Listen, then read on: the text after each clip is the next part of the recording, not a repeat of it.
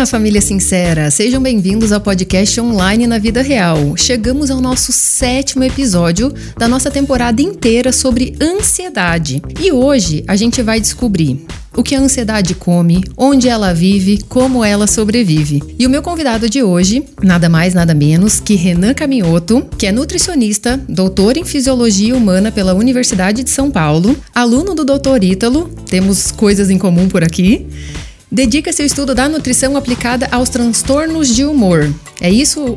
Isso, isso mesmo. Seja muito é... bem-vindo. Prazer é todo meu, viu? É... Eu não sei se eu dou boa tarde, se eu dou boa, boa noite, não sei que horas. Vai ficar disponível pro pessoal. Fica né? disponível. Mas enfim. Toda terça-feira, às 17 horas, episódio novo. Então, boa noite. Então, boa noite. Boa noite pro pessoal. É... Né? Como, como você acabou de dizer, eu sou Renan Caminhoto, sou nutricionista. Trabalhei a vida toda na área acadêmica e reorientei né, a minha área de estudos e também ah, iniciei a atuação clínica, né?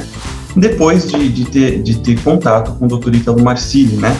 Também assisti os cursos dele, assisti as gravações do primeiro presencial, né? Da, lá, acho o que, que eu tô, é né? o que eu tô, é, é o primeiro. Uhum. Primeiro, acho que foi o primeiro de São Paulo, né? Sim. Eu assisti, eu lembro de você lá. E, e aquilo mudou minha vida, né? Mudou minha vida, orientou a minha prática clínica e aquilo me ajudou muito, né? Porque eu também tenho ansiedade, né? uhum. né? Já, já, que este é o tema, eu sou, eu tenho transtorno de ansiedade generalizada, né? Tá. Então aquilo me influenciou muito bem, né? Fez muito bem para minha vida e eu reorientei toda a minha prática clínica depois disso. Muito legal, meu Deus. Na verdade, a gente se conectou por conta disso, né? Depois a gente começou a conversar lá no, no, no, no, no direct do Instagram e, e aí eu já era uma apaixonada, né, pela nutrição ayurvédica, que é uma coisa que a gente vai falar por aqui, né, da importância e do impacto que isso teve também para minha vida ansiosa, né? O nosso segundo episódio aqui da temporada, Renan, foi exatamente eu contando um pouquinho da minha vida ansiosa, coisas, coisas que eu passava, assim, tipo, com confundir prisão de ventre com crise de pânico, sabe? Tipo, coisas do, do nível hard. Você sabe, você riu porque isso é verdade, né? Uhum. Isso acontece. Online na vida real. Episódio de hoje: ansiedade, onde ela vive, o que ela come, como ela sobrevive.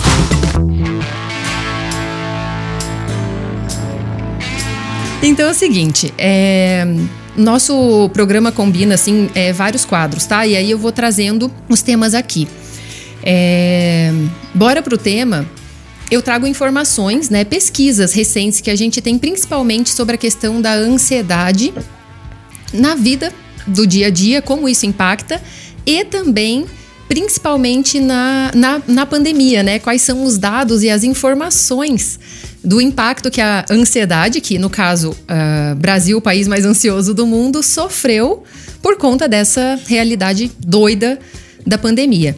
E aí, eu quero te trazer aqui a informação para a gente comentar. Estudos recentes sugerem que pacientes com transtornos mentais sofrem a, ainda mais os efeitos do período de isolamento, forçado pelas medidas do enfrentamento ao Covid, como é o caso de pessoas diagnosticadas com transtornos alimentares. É, embora ainda sejam é, estudos iniciais, né, já há algumas hipóteses a respeito de como alguns fatores ambientais poderiam interferir na saúde desses pacientes. Que, no caso, pode ocorrer uma preocupação constante com o ganho de peso, em decorrência à interrupção de rotinas como atividades físicas, é, comparações descabidas com a própria imagem pelo tempo excessivo nas redes sociais a gente também teve no terceiro episódio foi ansiedade na vida online, que era justamente os debates sobre, sobre essa vida louca, né, que agora é só online. O Vata que se cuide. Depois a gente explica melhor. É, alteração na regulação emocional pelo tempo prolongado de isolamento e pacientes com comportamento alimentar, alimentar inflexível por ter dificuldade de encontrar alimentos que geralmente consomem. E aí, a Secretaria de Estado de Saúde, ela revelou que 77% dos jovens em São Paulo apresentam propensão a desenvolver algum tipo de distúrbio alimentar, como anorexia, bulimia e compulsão alimentar, fora os transtornos emocionais que desencadeiam todas essas coisas. E teve mais uma notícia que eu trouxe no programa passado e eu vou relembrar aqui porque eu acho que vai conectar muito com o que a gente está falando, né? Que o Tiago Andrade, né, o, o, psicólogo, ele, ele fez uma pesquisa e ele identificou que existem 56 mil pessoas que passaram por uma triagem ou receberam um diagnóstico de ansiedade para cada um psicólogo registrado pelo CRP. É chocante, né? E aí, o que eu, o que eu tava querendo atrelar, trazendo esses temas aqui para você, é, é, a gente perceber o seguinte: fazer essa correlação, né, da nutrição, né, ou da alimentação, ou do nosso estilo de vida, ou dos distúrbios alimentares com os distúrbios emocionais, que é, no caso, a tua especialidade, né? Então, vários desses relatos aqui, eles trazem exatamente pra gente essa percepção. Então, eu estou em casa, aí eu desenvolvo ansiedade, e aí eu como mais, ou eu me vicio em atividade física, ou eu, né? Entro em vários conflitos, né? Vários conflitos que vão desencadeando. Então, essa, esses foram os temas que eu trouxe aqui. Eu não sei se você deve estar ciente desses dados, né? Tem mais alguma informação assim sobre isso para contar? De experiência? Eu vejo na clínica, né? Isso. Eu vejo no consultório. Fora o pessoal que tem fobia social, né? É. O resto não está né, tá, tá, sendo impactado negativamente por toda essa, essa pandemia, isolamento, etc. Né? Por N mídias. Eu até estava anotando aqui talvez um, um, um aspecto interessante para a gente associar essas coisas. Uhum. Para que você quiser, eu, eu, eu falo. Perfeito. É, e aí agora a gente vai para o nosso quadro que se chama Merece Destaque. Merece Destaque. E aí, no Merece Destaque de hoje, eu trouxe algumas famosas que falam abertamente sobre distúrbios emocionais e alimentares. Acho que aqui a gente vai conseguir fazer aquela correlação que eu estava falando, assim, ó, dos conflitos é, emocionais se transformarem em distúrbios é, alimentares, né? Que tem a ver também com isso. É, Demi Lovato, né, atriz e cantora, já conviveu não só com distúrbios alimentares, mas também com a depressão, dependência química e a bipolaridade. A Débora Nascimento, atriz global, né, ela já passou por depressão e anorexia. Em entrevista né, ao, programa, ao programa do Encontro com Fátima Bernardes, em 2013, ela abordou o, o assunto sem receio. Ela falou assim: ó, entendi o meu tamanho, o corpo que eu tenho e a minha estrutura. E disse: Não adianta eu querer ser uma coisa que eu não sou e forçar o meu corpo a extremos que não fazem parte da minha natureza. Hoje em dia, eu sou super bem resolvida.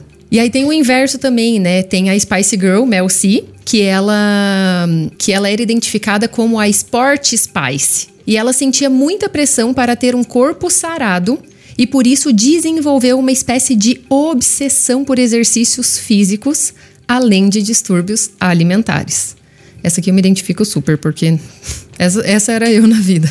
Aí, ah, no final do, do, do, nosso podcast, a gente vai dar umas dicas, tá? De filmes, séries e tudo mais, né? Mas aqui tem a, a Lily Collins também, que foi protagonista daquele filme To The Bone, não sei se você conhece. Você chegou a assistir O Mínimo para Viver no Brasil? Nossa, depois a gente vai falar sobre ele então, porque a galera vai adorar no podcast. Mas o que que acontece? A Lily Collins, ela fez uma personagem, né, que é, sofria de bulimia, anorexia, e ela também disse que já foi vítima de doenças desse tipo, né? E esperava que com o filme pudesse conscientizar outras pessoas. E aí, tem mais mil pessoas para a gente conversar sobre isso. Mas é, o que eu queria que, que a gente pudesse discutir e comentar sobre essas notícias aqui é exatamente isso. Praticamente nenhum distúrbio alimentar ou nenhuma. Né, só, só nenhuma. É, nenhuma, nenhum problema desses com alimentação, eles são só sobre alimentação. Eles são de estado emocional. Né? Eles vêm de uma depressão, eles vêm de uma ansiedade, eles vêm de um, de um quadro né, de, de, de síndrome do pânico. Tudo está meio relacionado, né? Como, como você vê isso? Né? Essa é uma realidade mesmo? É, na minha atuação clínica, eu não trabalho com distúrbios alimentares. Tá. tá? Eu acho que eu nunca peguei um paciente com distúrbio alimentar, curiosamente, tá bom? Mas, mas, é claro, né, que a gente, eu tô falando do, do diagnosticado, né? Toda uhum, semana alguém aparece dizendo, ah, eu tenho compulsão alimentar. Uhum. Veja, não é o quadro de compulsão alimentar clássico da psiquiatria, né? Mas é aquela, aquela são os extremos né, de fome emocional, aquela coisa de descontar a ansiedade, o humor na comida. Isto é, isto é rotina. Isto, sem dúvida alguma, é rotina, tá? É, a gente pode né, comentar, vou dar, um, vou dar um exemplo muito prático, tá? Muito prático. Sobre mulheres em TPI, uhum. tá bom? Vocês vão entender. Por que, que a mulher não consegue, né, a mulher quando está em um quadro de TPM, por que, que ela, ela, ela, geralmente não consegue resistir a um chocolate?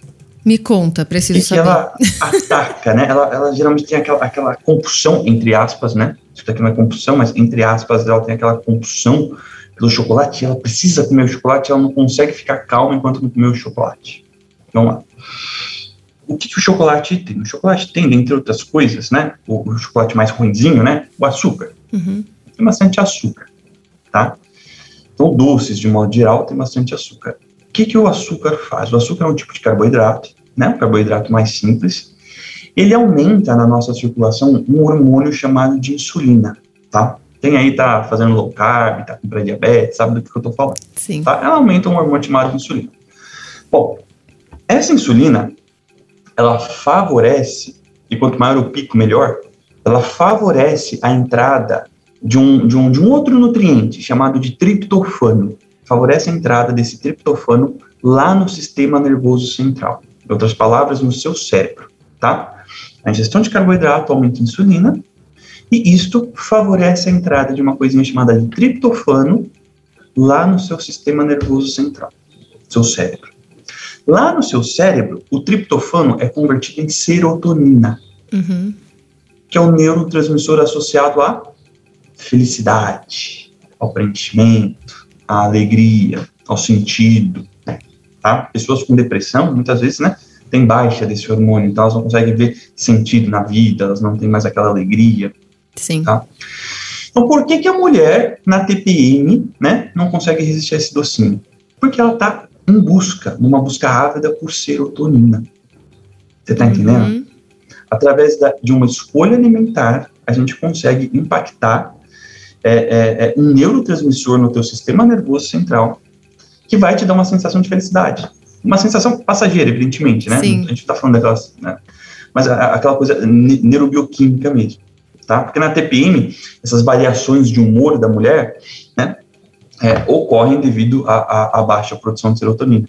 Perfeito. Tá? Tanto é que um dos tratamentos. Então acontece, desse... né? É biológico, né? Porque eu tenho. Eu tenho é biológico, eu, eu, é, é. eu, eu fico. Às vezes as pessoas. É. tem esse papo, né? Às vezes, tipo, ah, isso aí é drama, isso aí é cena, isso aí não sei o quê, mas, tipo, o corpo tá sentindo aquilo ali, né? Ele tá reagindo, não tem? Tem. É, isso a gente tem que entender. Isso no tratamento de ansiedade é essencial. Ansiedade, depressão, Sim. etc.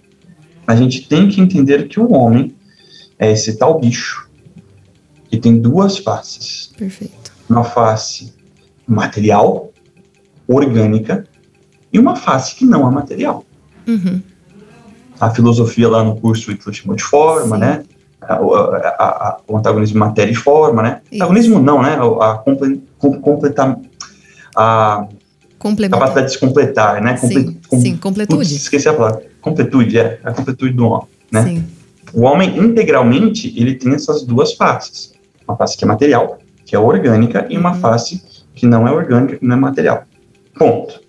Tá? A questão é, quando a gente está tratando depressão, quando a gente está tratando ansiedade, a gente tem que atacar os- esses dois, essas duas partes do homem. Uhum. Tá? Lá na terapia, você trabalha a parte não material. Com medicamento antidepressivo, com ansiolítico, com a nutrição, com a Uhum. suplementação, com a atividade física, a gente trabalha essa parte mais orgânica. Sim. E o que eu vejo é o sucesso dos pacientes quando eles trabalham as duas coisas é enorme. É. enorme. Nenhuma das duas pode ser deixada de lado. Esse exemplo aqui que eu dei da TPM, o chocolate, te- né? Sim. serotonina, felicidade, é um exemplo muito, muito, é, muito claro, né? Muito pontual de como aspectos muito elementares da nossa vida, como a nossa alimentação, pode impactar no teu humor. Perfeito. Não, eu sou o exemplo disso, sabe, Renan? Até por isso, assim, que eu fiz questão e que eu queria muito que fosse você que estivesse aqui é, para esse papo comigo hoje, porque quando eu cheguei lá no curso com o Ítalo, eu vou falar o que o, o meu médico me falou na época e você vai compreender a dimensão. Eu tive uma. É por conta da síndrome do pânico, assim, tipo, que parou a minha vida. Eu emagreci 9 quilos em 23 dias, não saía mais de casa, não comia, não tinha interação social, tinha medo de tudo, simplesmente assim, tudo, até de um carro ligar, até de um. Não podia assistir televisão, eu tinha todas as doenças da televisão. Até então, eu estava com a minha vida totalmente parada, sem o diagnóstico, né? Aí cheguei lá no, no cardiologista morrendo umas cinco vezes. E aí ele falou: não, calma, peraí. O que está acontecendo aqui, né? Aí ele fez o exame, né? Fez card, fez tudo lá e falou assim: não. É, aí pediu o exame de sangue também, né? Parou e falou: olha, não tem mais nada aqui, não tem nora, não tem é, adrenalina, não tem, não tem nada, não, não, não acabou todos os, os, hormônios possíveis, né? Você precisa realmente entrar com medicação. Diagnosticou, daí me explicou, né? Falou: olha, o que você está tendo é uma síndrome do pânico, você não está, né? Teu coração está certinho, não tem nenhum problema realmente fisiológico, mas você precisa entrar para medicação. E aí eu falei: não, não vou, porque vai ser para sempre, porque eu não quero, porque não sei o quê, porque isso, porque aquilo, todos os preconceitos, né, que eu tinha de uma pessoa que morava em cidade pequena. Cidade, eu fui criada em uma cidade de menos de 20 mil habitantes, né, é, tudo era tabu, não tinha psiquiatra na minha cidade, então você tinha que sair de lá para ir, né? E esse médico era do Rio de Janeiro, olha só que legal. Ele tinha ido, então ele já tinha uma visão de mundo muito maior e estava numa cidade pequena. E ele falou assim para mim: ó, tá aqui o remédio, não pare de tomar, né, é, sozinha, jamais, assim, sempre volte aqui. Cuide ali os primeiros 15 dias, 20 dias, que daí dá um, um, um up lá, eu não sei, você deve saber explicar melhor. E compre vitamina C, probiótico e pare de tomar anticoncepcional. Ele falou exatamente isso para mim. Quando foi isso? Isso foi em 2015. Não, final de 2014, é, para 2015. Ele falou isso para mim. Eu cheguei e contei pro Ítalo, e o Ítalo falou assim: esse médico salvou tua vida. Aí eu falei, Exato. é, mais ou menos, porque realmente eu já estava é, pensando e pesquisando como dar um fim nela. Mas tudo bem.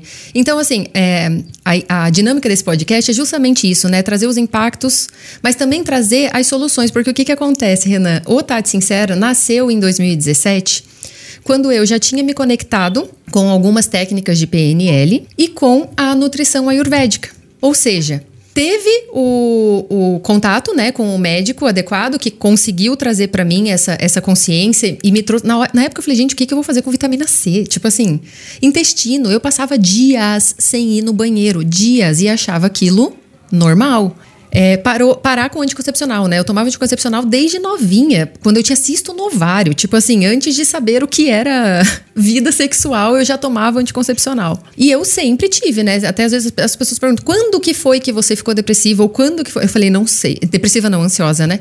Quando que foi? Eu falei, não sei, gente. Se, se parar para pensar, desde a barriga da minha mãe, né?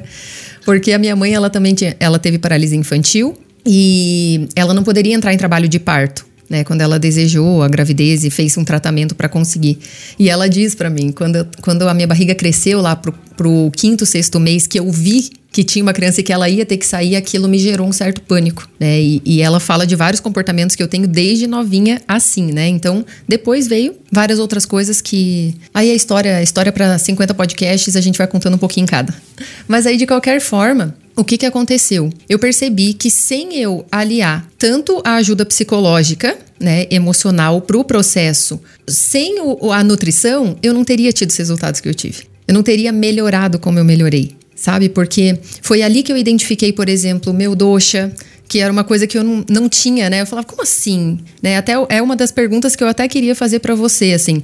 É, eu já tenho predisposição, eu já, nas, eu já nasci né, é, ansioso, existe alguém no mundo que não vai ser ansioso, sabe? Então, são perguntas que a gente é, vai se fazendo e conforme a gente vai se conhecendo, a gente vai entendendo, né? É, que tem vários fatores. Mas essas são questões que eu tinha e por isso que eu queria muito que você tivesse aqui hoje, né? Pra gente conseguir mostrar para as pessoas a importância da alimentação, da suplementação e da nutrição para o processo é, da ansiedade. Veja, partindo da causa, né?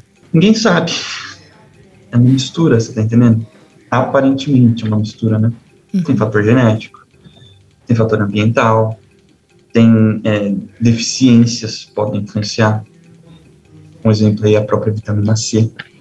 Uhum. A vitamina C ela é muito engraçada que ela controla, tá? Ela controla de modo fino um, a ação de um neurotransmissor chamado noradrenalina. Uhum que é um neurotransmissor que, que, que, que, causa sintomas de pânico, vamos colocar assim. É quando você toma um susto, uhum. você tem uma, né, você começa a hiperventilar, você tem, o coração começa a bater forte, a tua mão fica gelada, né, você fica naquela agitação, quando você toma esse susto, você tem uma descarga de noradrenalina, né? então desequilíbrios dela estão associados a, a quadros de ansiedade, a, a, a sintomas de, de, de, pânico, por exemplo, a vitamina C tem um estudo, inclusive brasileiro, só Só existem, se eu não me engano, tá? Eu não encontrei mais três estudos em seres humanos com vitamina C e ansiedade. Um deles é nacional, de uma equipe de Brasília, que pegou estudantes e, e, e deu vitamina C para eles. 500 miligramas, essa uhum. dosagem que a gente encontra em farmácia mesmo, né? E acompanha esses estudantes durante 15 dias. Em 15 dias, a ansiedade só de usar vitamina C já estava melhor. E, de modo mais impressionante, em apenas 24 horas, a frequência cardíaca era menor. Uhum. Então, mostrando o impacto. E a frequência cardíaca é algo que está muito associado à resposta muito. à noradrenalina, adrenalina, etc. Tá? Então, assim, é, é, é um estudo nacional mostrando né, que rapidamente você consegue normal, começar, a começar a normalizar algumas coisas, alguns componentes, né, desta que causam, né, que estão na base dessa fisiopatologia. Uhum. No caso, a ansiedade. Mas a coisa é muito complexa, né? Na, na ciência existem discussões. Então, fatores genéticos, com certeza. Fatores é, é, é, orgânicos, com certeza. Fatores não orgânicos, com certeza também, por aí vai. Uhum. É que não define, né? Mas eu ia falar assim, por exemplo, eu entendendo, só é, tentando é, explicar para as pessoas rapidamente, por exemplo, a gente fala, eu falo muito de doxas aqui, né? Os doxas seriam, como é que eu explico assim, é, os biotipos que a, que a nossa medicina, a nossa medicina, não, a nossa, é a nossa medicina, né? Como a gente vê os corpos, a, a, não é, como é que eu explico o que, que seriam os doxas, rapidamente assim? Não sei. É difícil. Eu não estudei a, a medicina, eu só, eu só eu trabalho com fitoterápicos. Isso. Com é ashwagandha, é, fitoterápicos. É que eu quero chegar. É. Agora, é, é, esta parte eu não, eu ainda não domino não, né? Então, o que que acontece? É isso que eu ia contar. Porque daí, ah, quando eu entrei na, no, no, no na, na nutrição ayurvédica, que aí tem todos a ver com essas suplementações que você já vai explicar pra gente, porque eu já vou te contar também algumas que eu tomei depois no processo e que eu tive resultados muito bons. Eu, eu descobri que existiam os doshas, né? E o que, que é legal contar para as pessoas que vão estar ouvindo a gente aqui? Que a gente tem o nosso biotipo. Então, assim, na nossa medicina, as pessoas falam, ah, endomorfo, ectomorfo, mesomorfo, né? Digamos que no Ayurveda, o Vata, o Pita e o Kapha seriam essas mesmas coisas, só que no Ayurveda ele vai analisar não só o teu biotipo, mas as tuas programações mentais, ou seja, como que aquilo influencia no teu processo de ação. Né? Então, se a pessoa ela é vata, digamos que ela é mais magrinha, com ossos proeminentes, é, tem uma, uma fragilidade de aparência né? e de, de estrutura, ela naturalmente é mais suscetível às questões da ansiedade. Por quê? Porque envolve o elemento ar né? Então, é por isso que eu falo assim que o autoconhecimento ele ajuda a gente a compreender. E no meu caso, era exatamente esse o meu desequilíbrio. Né, esse excesso de ar, né, é, por mais que eu seja uma uma, uma pita, digamos assim, é, que, se, que é uma pessoa que tem mais equilibrado tanto gordura corporal quanto, é, quanto massa muscular, né? Que teria uma tendência, eu estava totalmente desequilibrada. E esse excesso de ar trazia essas ansiedades exageradas ou esses quadros né, de ansiedade é, generalizada. Então foi muito legal, porque depois eu comecei a olhar para a nutrição e comecei a olhar para as comidas e comecei a ver nelas exatamente os elementos. Né? O que, que eu precisava para me acalmar, o que, que eu precisava, o que, que me deixava um pouco mais acelerada. Eu tinha uma rotina de atividade física assim insana, insana, insana, insana, ou seja, não dava descanso para o meu corpo, né? Não fazia um monte de loucura assim com a, com a, com a minha química, né? Com a minha, é, com a minha biologia, né? Como você estava falando, com a minha parte de substância. E aí, sem, uhum. sem cuidado emocional, não tinha, uhum. né? E o que eu quero atrelar com você é o seguinte: também existe esse fator, esse fator do biológico, ou melhor, do meu comportamento, mediante ambiente ou ações do dia a dia, me tornarem uma pessoa ansiosa ou sempre vai ser de um fator emocional? Tá. É, veja, mais um.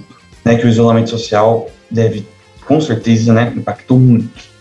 A gente tem uma coisa chamada de ritmo circadiano. Ritmos circadianos. Tá. tá? São ritmos biológicos que se repetem em determinado período de tempo. No caso, os ritmos circadianos são ritmos que se repetem a cada 24 horas. Uhum. Tá? Então, nós temos esses ritmos. Isso é hormonal, isso é bioquímico. Tá? Então, vou te dar um exemplo. Todos os dias pela manhã, a coisa estando normal, tá? Uhum, Todos os dias pela manhã, a gente tem um pico de um hormônio chamado de cortisol. Uhum. Tá? Que é um hormônio que adapta o nosso organismo para o estresse. Ele torna nosso organismo capaz de responder a um evento de estresse. Todos os dias de manhã, antes de acordar, a gente tem um pico de cortisol. Por quê? Porque passar do sono para um estado de vigília é algo estressante para o organismo, do ponto de vista bioquímico mesmo. Você, Perfeito. Você está ali quietinha, você, você levanta, a, a, a, né, a, a, tua postura muda, o teu coração precisa bater de um outro jeito, você começa a gastar energia, o teu cérebro começa a funcionar melhor, etc. Passar do, do, do, estado de sono para a vigília é algo estressante. Então nós temos um pico de cortisol assim que a gente acorda. Perfeito. Tá? O normal é este grande pico ser matinal e depois ele vai caindo. Uhum. Tá? Ele vai caindo, ele cai relativamente rápido, é um pulso, né? É um grande pulso, depois ele tende a cair. Você tem alguns outros pequenos picos ao longo do dia, mas nada comparável ao primeiro, tá? Ok. E aí, ele estando baixinho no final do dia, isto favorece a produção de um outro hormônio chamado de melatonina, uhum. que é um hormônio que a gente produz a partir da, da serotonina quando a gente está no escuro. Então, quando você está no escuro, né, nosso corpo, o seu corpo, né, começa a pegar lá na glândula pineal, começa a pegar a serotonina e converter em melatonina, o chamado hormônio do sono. Perfeito tá? Uhum. Bom, o que, que, acontece, o que, que acontece no, no né, nesta, nesta época? O que, que aconteceu nessa época de pandemia? Não tem mais dia, não tem mais noite. Não tem mais dia, não tem mais noite. É isso. Não tem mais horário de trabalho, é não tem mais horário de acordar, não tem mais horário de nada. Então, um, o ritmo circadiano começou a ficar bagunçado nas pessoas. Uhum. Uhum. O cortisol, eu estou falando, é um hormônio que prepara o seu organismo para o estresse. É, é, é, é, ele favorece o teu organismo a responder à adrenalina, à noradrenalina. Tá? Quanto mais cortisol você tiver no seu organismo, melhor você vai responder à adrenalina e à noradrenalina. Mais você vai responder. Uhum. Tá? O que, que acontece quando o, o pico. O que acontece quando a melatonina não é produzida direito? Se a melatonina de noite não é produzida direito, o teu pico matinal passa a não existir. Oh, era exatamente isso que acontecia comigo, tá? Eu vou contar aqui. Eu tinha medo do escuro. Eu, desde os 5 anos de idade, eu dormi de luz acesa. É por isso que eu tô querendo associar, devia entendeu? ser enorme, né? Nossa, é porque assim, primeiro que eu não, não dormia, né? Eu não descansava. Eu tava sempre assim, tipo, em estado de alerta. Acordava com qualquer barulhinho da noite. E de manhã eu não tinha descansado nada. Então, tipo, a única coisa que eu pensava, ai, sério, tipo, de novo. Mas foi assim por quase 30 anos. E a falta de ritmo biológico também é um estresse para o organismo. O que, que, acontece no final das contas com o seu cortisol? Em vez de ter um grande pulso matinal, um grande pico matinal uhum. que se normaliza, você começa a ter níveis basais cada vez maiores de cortisol e que não caem. Então, em vez de você, eles não vão estar vendo a gente, né? mas em vez de você Sim. ter um pico, um pulso e cair, você começa a ter um platô, você começa a ter uma coisa linear. Né? Uhum. Linear, tá? Quem é ansioso, quem é ansioso, quem tem pânico, quem tem fobia social, geralmente tem um cortisolzinho meio alterado, tá entendendo? Sim. O ritmo de produção dele é uma coisa meio bagunçada, produz mais onde não devia produzir, uhum. tá? Então, você tem estudos com, com, pessoas com TAG, se acontece algum, com fobia também, se acontece algum, algum evento estressante, o pico de cortisol deles é muito maior.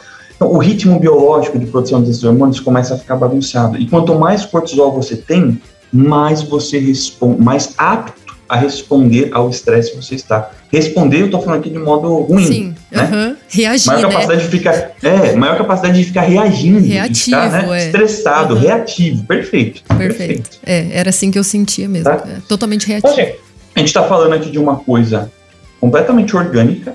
Perfeito. Que impactou no teu humor. Uhum. E impacta. Impacta. Impacta. Demais. Demais. Então, aqui, aqui, o caminho foi inverso, né? Não foi uma coisa emocional, não foi uma coisa assim. Você começou a fazer. É engraçado, ó. Vamos além. Esse negócio de cortisol. A postura influencia muito. Uhum. Você tem estudos. Existe até um TED sobre isso da doutora Amy Cuddy. Muito legal, né? Da posição da. É uma, da posição, você viu? Da, uhum, da heroína. É muito legal. Eu não lembro se são dois ou cinco minutos. De qualquer forma, são É rapidinho, dá pra pesquisar. Uhum. É uma coisa muito rápida. É dois minutos na dois. posição? É. Eu acho que é dois, é dois minutos, minutos, na posição, né? Sim, aham. Uhum dois minutos numa posição curvada, que eles chamam de loser, né? Uhum. Aumenta o seu cortisol e diminui a sua testosterona. Eu acho que era coisa de 20%. Tá, e o cortisol, assim, no efeito emocional, só para quem tá ouvindo a gente, assim, o que que ele causa? É, tristeza, depressão? O que, que ele, qual, quais, são, quais seriam assim as, as reações da falta dele ou do desequilíbrio dele? Desequilíbrio dele. O cortisol, ele predispõe o teu organismo a responder ao estresse. Ah, as ação. Entendi. Ele, entendi ele, ação. ele é o Uhum. hormônio que faz o seu organismo se adaptar. É, é, é, responder ao estresse. É, Responder. isso. é o hormônio do perfeito. estresse. Vamos colocar entre aspas. Tá. aqui. É o Uhum. hormônio do estresse. Uhum. Quando você está estressado, o teu cortisol está subindo. Entendi. Tá, é isso aí. Não, só pra deixar assim no português Tá. claro, porque daí às É, vezes a pessoa não perfeito. entende, eu falo já. Agora, impacta realmente, impacta num monte de lugar. Chega, você tem impacto metabólico com o cortisol. Uhum. Então você vai ter aí um suplemento, que a gente pode conversar depois, chamado ashwagandha, da medicina de Foi o que eu tomei. que baixa, é, é o suplemento por excelência que baixa cortisol. Uhum. O colesterol começa a melhorar, a glicemia começa a melhorar, a testosterona começa a melhorar. E depois disso eu não consigo mais comer muito doce, assim, ou adoçar as coisas. Isso é normal? O, a- boa, o apetite por Ah. doce, boa, perfeito. O apetite por doce, o, o apetite por junk food, é algo que o cortisol induz. Hum. Porque assim, é, você imagina o seu organismo numa situação, fala, caramba, o estresse aqui está alto. Eu preciso comer coisas que são bastante calóricas. Isso, era o que eu tinha. Eu tinha uma, uma compulsão louca por comida, tá? De comer até passar mal. Por e depois que eu passava mal, Tem comia um de novo. estudo, é, é, era um estudo engraçado. é, é, a chamada do estudo, assim, o comentário do estudo era assim: é, não passe numa em frente a uma padaria se você não dormiu bem à noite. Muito bom. Quem, quem não dorme bem à noite tem aumento de cortisol. O cortisol predispõe essa coisa de, de, de junk food, de, de farinhas, de etc. Né? É, é, tem que- no final das contas, o que, que o teu corpo está querendo? Além de estoque energético, Uhum. teu cortisol induz aumento de estoque energético, principalmente na barriga. Então tem aquela pancinha, aquela pochetezinha, né? É Sim. algo muito associado à, à alteração de cortisol, por exemplo. O organismo também quer né, serotonina, dopamina. Como é que você consegue isso? Não, Isso. É comendo essas coisas. Doce, é. Doce, comida, né? Também tem várias outras comidas que se transformam em doce lá dentro, né? Então, às vezes É. a pessoa nem percebe, né? Mas, nossa, isso é muito, muito, muito real. É, porque eu tinha isso, né? Então, do, do, do dormir, de luz acesa, e tinha esse lance é, da alimentação, né? Porque daí o que, que acontecia? Eu, eu tinha essas. Eu achava, to- imagina, acho que acabava toda a minha energia do corpo, assim, né? E aí eu queria estocar, queria comer, comer, comer, porque provavelmente à noite ele sabia que não ia dormir, que não ia descansar, que não ia ter um repouso, é, né? É, como ele espera, como você falou ali. Existe esse ciclo, né? Existe esse, esse horário, o corpo atua desse jeito. Se você atrapalha, você tem que entender que vai ter consequências, né? E aí o que aconteceu foi isso. Acabou que eu acho que por conta de muita síndrome do pânico, muito, muito sistema né, é, nervoso alterado aí, eu tive uma. Eu tive um. Como é que é que fala? Eu, a minha suprarrenal foi lá em cima, né? E eu acabei ficando com uma, com uma infecção renal que virou, que virou uma pieronefrite e ela até quase. Aham, eu quase, assim, quase fui dessa pra, pra pior mesmo, né? E porque a gente demorou um tempo pra descobrir e tudo mais, né? Ficava tomando remédio pra cólica e voltando pra casa. E, e foi muito louco, porque depois, né, em terapia eu entendi, né? Então eu dei essa carga, né? Essa, essa, a, a, a suprarrenal não aguentou mais uma hora e ela explodiu, É. né? Eu, eu não sei se foi o caso aí, mas um outro efeito do cortisol. O cortisol tem muitos efeitos, tá? Uhum. O cortisol, ele é imunossupressor. Tá. O que que é imunossupressor? Ele Explica. diminui o sistema imune, É, exatamente. tá? Gente que faz transplante, que precisa diminuir o, o, né, o sistema imune, para o sistema imune não ficar atacando o órgão transplantado, o que eles tomam? Corticoide. Então, cortisóis geralmente sintéticos, né? Ou não, sintético não, mas tomam, tomam corticoide. Tomam um Uhum. tipo de, de cortisol. É uma variação de cortisol, você tá entendendo? Perfeito. Então, aí, você consegue associar períodos de estresse, é onde a pessoa fica bastante gripada, onde a pessoa. não, eu tava tem doente toda hora. de garganta. É, já queriam ter feito milhões de cirurgia na minha amígdala, queriam ter tirado, queriam não sei o quê, porque eu vivia com broncofaringite. Vivia, vivia, vivia, assim, foram, sei lá, 10 anos da vida, todo ano eu tinha duas, três por ano de ser internada e coisa nível hard. Hoje é muito louco, Renan. Eu não, não, não lembro de ter ficado mais doente. Não lembro. Nada, assim, ó. Tudo que começa, às vezes, com, né, com um pequeno sintoma, porque isso também a gente aprende no Ayurveda, né? A ter essa sensibilidade com o nosso corpo. Isso também, o ansioso, ele, ele precisa disso, né? Então, eu defendo muito, assim, que o ansioso, ele precisa ter muito autoconhecimento. Mas não é só do que ele pensa é do corpo dele, dos, dos mecanismos dele, sabe? Dos comportamentos, de tudo, de tudo que ele faz. Porque for, foram essas tomadas de consciência que foram me fazendo, sabe, perceber. Então hoje eu já consigo identificar um pouquinho antes, né? Eu já consigo perceber até pela coisa que eu tô com vontade de comer, que tem alguma coisa em desequilíbrio ali, sabia? É muito, muito, muito louco. Eu falo, olha, chegou nessa TPM aqui e eu fiquei tipo pirada. Eu falei, ixi, já tem um, um negocinho ali, sabe? Eu entendo quando é a vontade da TPM em si, mas eu também sei separar, né? Olha, realmente, essa semana eu não estava dormindo bem, essa semana eu não dei pro meu corpo, né? É, os nutrientes que ele precisava. Eu vou, sabe, tipo, viajou, ficou um tempo fora, volta, tipo, tá meio estressado. Eu falo, ixi, tem alguma coisa aqui. Isso é muito gostoso, né? Assim, no sentido de que hoje eu consigo ter uma vida é, é, tendo a ansiedade como uma aliada e não mais como uma inimiga, né? Porque ter a vida Perfeito. parada por uma ansiedade não dá, né? Muitas pessoas até Perfeito. falam, ah, é porque existe cura. Eu não sei, mas eu tô atenta e vigilante o tempo todo. Exato. Transtornos de ansiedade é uma coisa que a gente, a gente tem que aprender a conviver. Porque assim, ninguém sabe né, de onde vem esse negócio exatamente. Ninguém sabe, você tá hum. entendendo? Ninguém sabe. É uma mistura como a gente estava dizendo, dessas questões orgânicas, é uma mistura de visão de mundo, né? Exato. A maneira pela qual você olha o mundo. Eu gosto muito, muito de dar para os meus alunos lá no Instagram, os alunos dos cursos também, eu gosto de dar as, o seguinte, fazer a seguinte analogia. Fala o teu Instagram aí para eles já, também para eles poderem seguir, quem está ouvindo a gente. É, acho que é Renan, Renan com dois N's no meio e um no final, caminhou, ponto caminhoto. Isso. Dois, caminho, dois T's, eu acho que é isso. É isso aí. Tá? Escrevam assim que acho que vocês vão achar. Renan com dois N's e Caminhoto é. com dois T's. Com dois Fechou. T's. É. Não vai ter outro, não. Escreve lá. Não. Acha fácil. Coloca Renan com dois N's já, já é você o primeiro que aparece. Já, já. Vai ser bem. A chance de achar é alta. É, é, então eu conto para eles a história de Perseu e a Medusa. Uhum. É o seguinte: a Medusa, não sei quem lembra, mas a Medusa era aquele monstro horrível, né? Que transformou todo mundo que olhava para ela se transformava em pedra. Tinha cabelos de serpente, dentes, né? Enfim, todo mundo que olhava para ela se transformava em pedra. É que eu ressalto. Veja, não era uma feiticeira, você tá entendendo? Na história não era assim, ah, olhava para a Medusa, a Medusa fazia um passe de mágica que você virava pedra. As pessoas, ao encararem o horror daquele monstro, eles se transformavam em pedra. Uhum. É, o horror daquele monstro parava parava eles, fazia com que o, o sangue na veia deles gelasse, o coração né, parasse de bater e eles se transformavam em um pedaço de pedra. Tá? Eu olho para isto, vendo o meu histórico de ansiedade, meu histórico de TAG, histórico de, de tudo que eu tive na vida, Sim. falo, cara, a medusa, de certa forma, ela é um, um símbolo da ansiedade. Eu ia falar, é mais ou menos isso. O que, que é ansiedade? É você, você olha, né? O ansioso ele olha para os horrores da vida porque assim, cada um tem os seus horrores, né? Sim. Dá mais um o tag, tem o tag. Pô, qualquer coisinha eu já tô. Cenário catastrófico. você fala, cara, calma. calma falo, a gente tá é especialista bem. em cenários catastróficos, gente. Você não tem noção. Exato. O horror da vida não precisa ser, meu Deus, uma desgraça enorme. Pra gente, basta. Qualquer coisa. Menos. Uhum. Tá? Ah, o que, que é? A gente olha pro horror da vida e paralisa. paralisa. E é literalmente assim, né? A gente fica de mão gelada, uhum, né? Uhum. A gente para, a gente não consegue dar mais passos diante da vida. Então, assim, como é que Perseu venceu a Medusa? Aqui está um ponto-chave. Uhum. Perseu venceu da seguinte maneira, de modo resumido a história, evidentemente.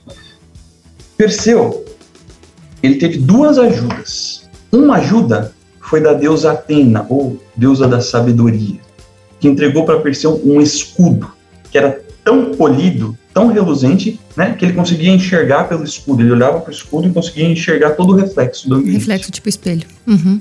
Tipo um espelho. Perfeito. E de Hermes, né? Um serviçal dos deuses, ele era, ele era, ele era divino, mas era um serviçal dos deuses. Ele recebeu alguns, né? Recebeu uma espada, recebeu um elmo, recebeu algumas coisas materiais ali, ferramentas, coisa, coisa material, uhum. você tá uhum. entendendo? Uhum. E assim ele conseguiu, né? Ir buscar a Medusa. Como é que ele buscou a medusa? Ele procurou a medusa, não fitando a medusa nos olhos, porque ele sabia que se ele fitasse a medusa nos olhos, ele ia se transformar em pedra, mas pelo reflexo do escudo, tá? Presta atenção nisso aqui. Isso daqui simboliza Caraca. uma mudança de olhar as coisas. Você tá entendendo? Nossa, nossa, total. Simboliza uma questão de mudança de olhar. Ele passou a olhar o horror daquele monstro por um outro ângulo. Uhum. É um, do ponto de vista não orgânico, né? Do ponto de vista da terapia, né? É exatamente isso que o ansioso precisa fazer. Uhum. Eu consegui fazer isso através do doutorito. É. Tá? Se não houver esta mudança de olhar, esta mudança de ângulo, é difícil para o ansioso se controlar. É difícil. Muito. Porque o ansioso é aquele que, como você estava falando, reage. Uhum. É o cara que reage, ele não age conscientemente, ele só está reagindo. Só que, meu cara, quem reage é bicho. Exatamente. Então, assim, é, é cara- característica do ansioso ter esse olhar reativo diante da realidade, Uhum. né? E É é ia característica do, do- de que- uma personalidade bem formada, do, do homem bem formado, agir conscientemente. Uhum. E não só reagir, né? Fazer isso ou aquilo porque ele quer fazer. Que era isso que eu ia falar agora. Quando você é, reage, você está ignorando a tua natureza humana e tudo de tudo de potencial que você tem pra ser e, né, e atuar no mundo. Era isso que eu percebia. Imagina, tá sempre reagindo, reagindo, reagindo. Eu falava, caraca, é a minha capacidade de racionalizar, de conscientizar, né, de agir. é, é, sabe, é, era tudo ignorado, né, por conta dessa ansiedade. Você imagina o trágico, né? O trágico de uma vida ansiosa.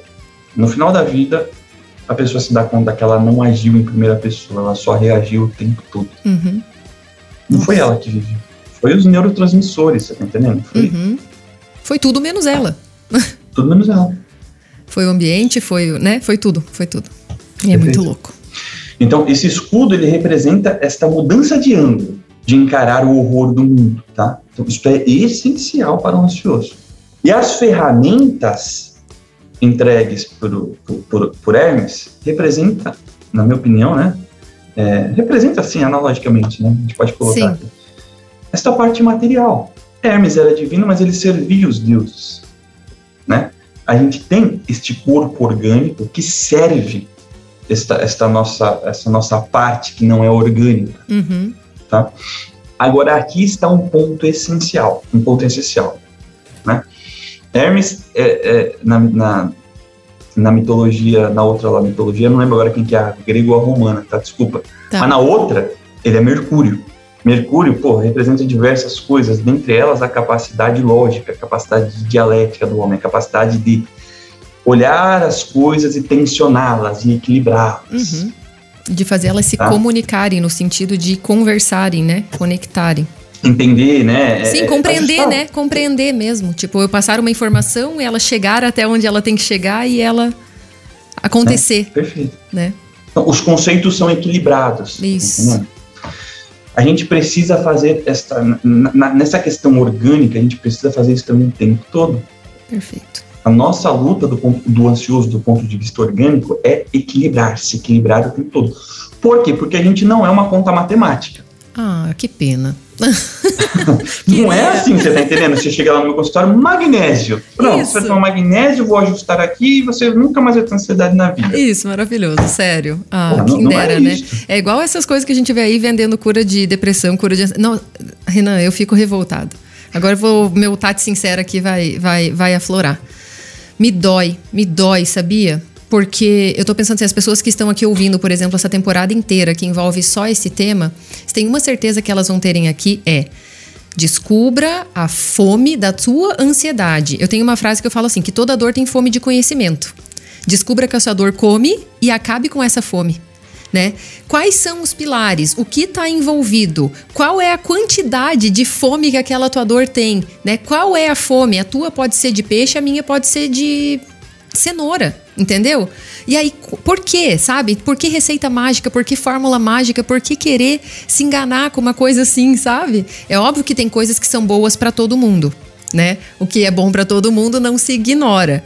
Mas o que é bom para você? A quantidade que é boa para você, né? Cadê o, o teu, a, o teu senso de unicidade mesmo, sabe? Tipo, qual é a tua, a tua, o teu movimento de voltar-se a si mesmo, compreender as suas razões, compreender seus motivos, compreender seu estado, olhar para sua realidade, né? E trabalhar da melhor forma para sair de um problema assim, né? E isto, isto tem que ser uma coisa diária. Isso, eu ia falar, nunca mais acaba. É tipo, ah, sabia? Esse equilíbrio, esse equilíbrio que a gente tem que ter, né? Eu falo assim, ó, mais um dia, mais um dia, sabe? Ah, quanto tempo você não tem crise de ansiedade? Hoje eu não tive, menos um dia, entende? Não é tipo assim, olha, é eu nunca mais tive. Mas o que, que eu fiz hoje? Hoje eu tomei, é, né? Tomei a minha tomei o meu coque 10, tomei a minha, o meu magnésio, tomei, né? O que que eu tomei? O que que eu fiz? Ah, eu também tomei minha água morna, eu também acordei no horário adequado, eu também fiz a minha higiene pessoal, eu também estudei, né? Eu também fui evoluir intelectualmente. O que que você fez? Né, para que realmente hoje você não tivesse uma crise de ansiedade. Não é pouquinho, né? Não é pouquinha coisa, é muita coisa. Então, é, é, então, essas armas, essa coisa orgânica, é, é, o trabalho é diário, porque a gente é normal, é normal do ser humano não ser um ser estável. Uhum. É normal. Por isso que a busca do equilíbrio é constante. Não, é constante. Tudo vai acontecer para desequilibrar. Uma, a gente não é essa conta matemática. A gente Sim. vai variar. Ponto. Né? O teu magnésio, você toma magnésio hoje, se não tomar amanhã, o magnésio vai acabar vai diminuindo o teu organismo. É, você faz atividade física hoje, você melhora a dopamina, amanhã você não vai ter essa dopamina mais tão alta se você fazer de novo. Vai acontecer uma terceira coisa lá no outro dia que vai te impactar, vai aumentar o teu cortisol, você tá entendendo? E é assim. Exato. E isso é normal. Exato. Ah, então eu falo para meus, meus alunos, né? A gente tem que, a gente tem, tem que diariamente cortar a cabeça da medusa. Boa. Perfeito. Só Olha, que a gente só gente... consegue fazer isso mudando o ângulo de visão diante da vida. Isso daí é um trabalho de terapia, uhum. tá? E ajustando, equilibrando todos os dias essas questões orgânicas. Perfeito. Perfeito. Olha, quem, quem ouviu esse podcast pode dizer que ganhou ouro hoje, porque realmente tá aí. A analogia da medusa virou a ponta de chave, né? Virou a nossa, a nossa, a nossa, como é que é? é, regra de ouro, a nossa, nossa cereja do bolo aqui. A solução existe. É, hashtag a solução existe. Tá? O que, que acontece aqui? Aqui a gente traz é, algumas ações né? Então, você, como profissional, aqui a gente pode falar um pouquinho é, sobre as soluções para a ansiedade, né? Ou para os transtornos depressivos, coisas que você indica que as pessoas possam aplicar, né? Que elas possam olhar ali. Geralmente eu trago alguma coisa, mas como você está aqui, eu vou abusar do seu tempo e da sua disponibilidade para trazer, né? É, eu falo hashtag a solução existe, porque como eu disse que toda dor tem fome de conhecimento, ela existe. E a gente não pode desistir até encontrar. Foi essa minha virada de chave lá no, no hospital, quando o médico chegou com o exame de sangue e falou que a última paciente com aquele nível de infecção tinha vindo a falecer. Né? E eu falei, caraca, eu realmente sou um milagre. E aí eu, eu, eu virei a chave ali. Naquele momento eu falei, cara, quer saber? Não nasceu comigo, não sou eu, sabe? Tipo, não, né? Chegou de algum, de, de algum lugar, né? Que tem a ver, é, que tem a ver com experiência de vida ou qualquer outra coisa mas que não faz parte de mim, eu, eu vou encontrar. Eu falei, cara, eu, a partir de hoje, e a minha saga virou ali, foi final de 2014. Eu virei a chave e desde então eu falei, cara, autoconhecimento é meu estilo de vida. Tudo que envolve melhoria de saúde emocional, né, técnica, ferramental, como eu falei, de A a Z, porque eu não vou só nas terapias, eu vou na nutrição, eu vou na imagem pessoal, eu vou na estética, eu vou é, no estudo mesmo, no desenvolver intelecto, na, sabe? Eu vou, em, eu vou em todas as áreas possíveis para tentar encontrar a solução. Mas realmente a nutrição, ela foi um fator, assim, ó, sei lá, eu acho que posso jogar aí 95%. Não é quero ser injusta com as também, outras né? coisas, não quero ser injusto com as outras coisas, mas você tá aqui e eu vejo que 95% do resultado que eu tenho hoje, do que eu sou hoje, tem a ver com isso. Né? Então, a solução existe é isso, é, é, a gente trazer algum tipo de esperança através das ferramentas, né, dos conhecimentos que a gente tem, que possam ajudar as pessoas que estão passando por ansiedade e que às vezes não estão encontrando, né, é, esperança ou chance de sair dessa dor. Tá contigo. Primeiro, existe um nutriente que a deficiência dele causa no nosso organismo, agitação mental. insônia, tá? variação de humor. E esse nutriente é o chamado magnésio. Existe uma dificuldade de é, identificar a deficiência dele. Uhum. Tá? Então não adianta você fazer exame de magnésio, que pode ser que no exame esteja tudo bem, tá? E na prática você esteja com deficiência, Uhum. tá bom? O- a dosagem sanguínea dele não é padrão ouro. E eu ia falar, Tá. e tudo é muito rápido, né? Porque você faz um exame num dia, cinco dias depois, se você for fazer, ele pode estar diferente. Fora isto, Né? perfeito. Fora isto, Aham. Mas a- ainda que o exame fosse confiável, né? Ainda que, que, que, que a gente fosse mais estável, o exame não é Não, confiável. é, exatamente. Você tem que dosar o magnésio dentro da hemácia, que é o eritrocitário, enfim, tá? Perfeito. Então, assim, se tornou padrão. Padrão. Em todos os meus cursos eu ensino a pessoa a tomar magnésio. E todos os meus pacientes que ela sentou na minha frente tomam magnésio, Uhum. tá? E aqui, assim, a, a ideia não é suplementar, tomar doses altas, não. Nem pode. Isso Uhum. pode fazer mal, tá? Pode fazer mal mesmo, pode, pode matar, tá entendendo? Sim. É, mas a questão é a seguinte: é, via suplementação, é muito importante a gente garantir a ingestão mínima de magnésio, porque isto faz com que você é, é, que a gente evite essa deficiência, essa, essa possível deficiência desse nutriente. Isso já melhora muito o humor das pessoas. É, eu ia falar que evita essa Né? alteração hormonal, né? O, o humor, Certo. humor, humor. É, é hormonal, né? Porque vai ser. E vai afetar o humor, no caso, né? Não é hormonal, né? É, não é só hormônio, né? Tem mais coisa. ali. Sim, Também, sim, também. sim. É tudo misturado. É, tá tudo Tá. junto, né? A gente trata isolado, mas vai, o resultado é sempre único, né? É, tudo junto, tudo junto. Assim, procurem estudar sobre suplementação de magnésio. Tá. Tá? É uma coisa que traz resultados muito bons. Se você tem insônia, absurdo os relatos que eu vejo. É absurdo. Perfeito. A outra coisa é, a maioria das pessoas, a grande maioria das pessoas, come pouca proteína. Uhum. E acontece o seguinte, é muito nítido. Quando você começa a comer a quantidade certa, a quantidade certa que você precisa de proteína, você fica mais estável. Uhum. tá? Você fica com uma disposição, você fica mais estável na parte de disposição, você fica mais estável no humor, você fica mais estável na tua saciedade, É, eu ia falar nas compulsões, principalmente, né? nas compulsões. Passo vontade de horas sem comer, coisa que eu não fazia antes.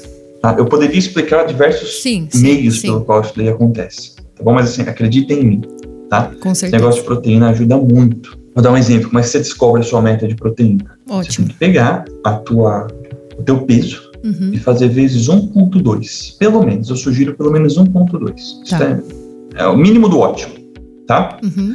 Você pega lá o seu peso, sei lá, você pesa 100 quilos. Eu peso 60. Então- Vamos fazer o meu? Faz a conta. Cadê? Aqui. Tem Tenho.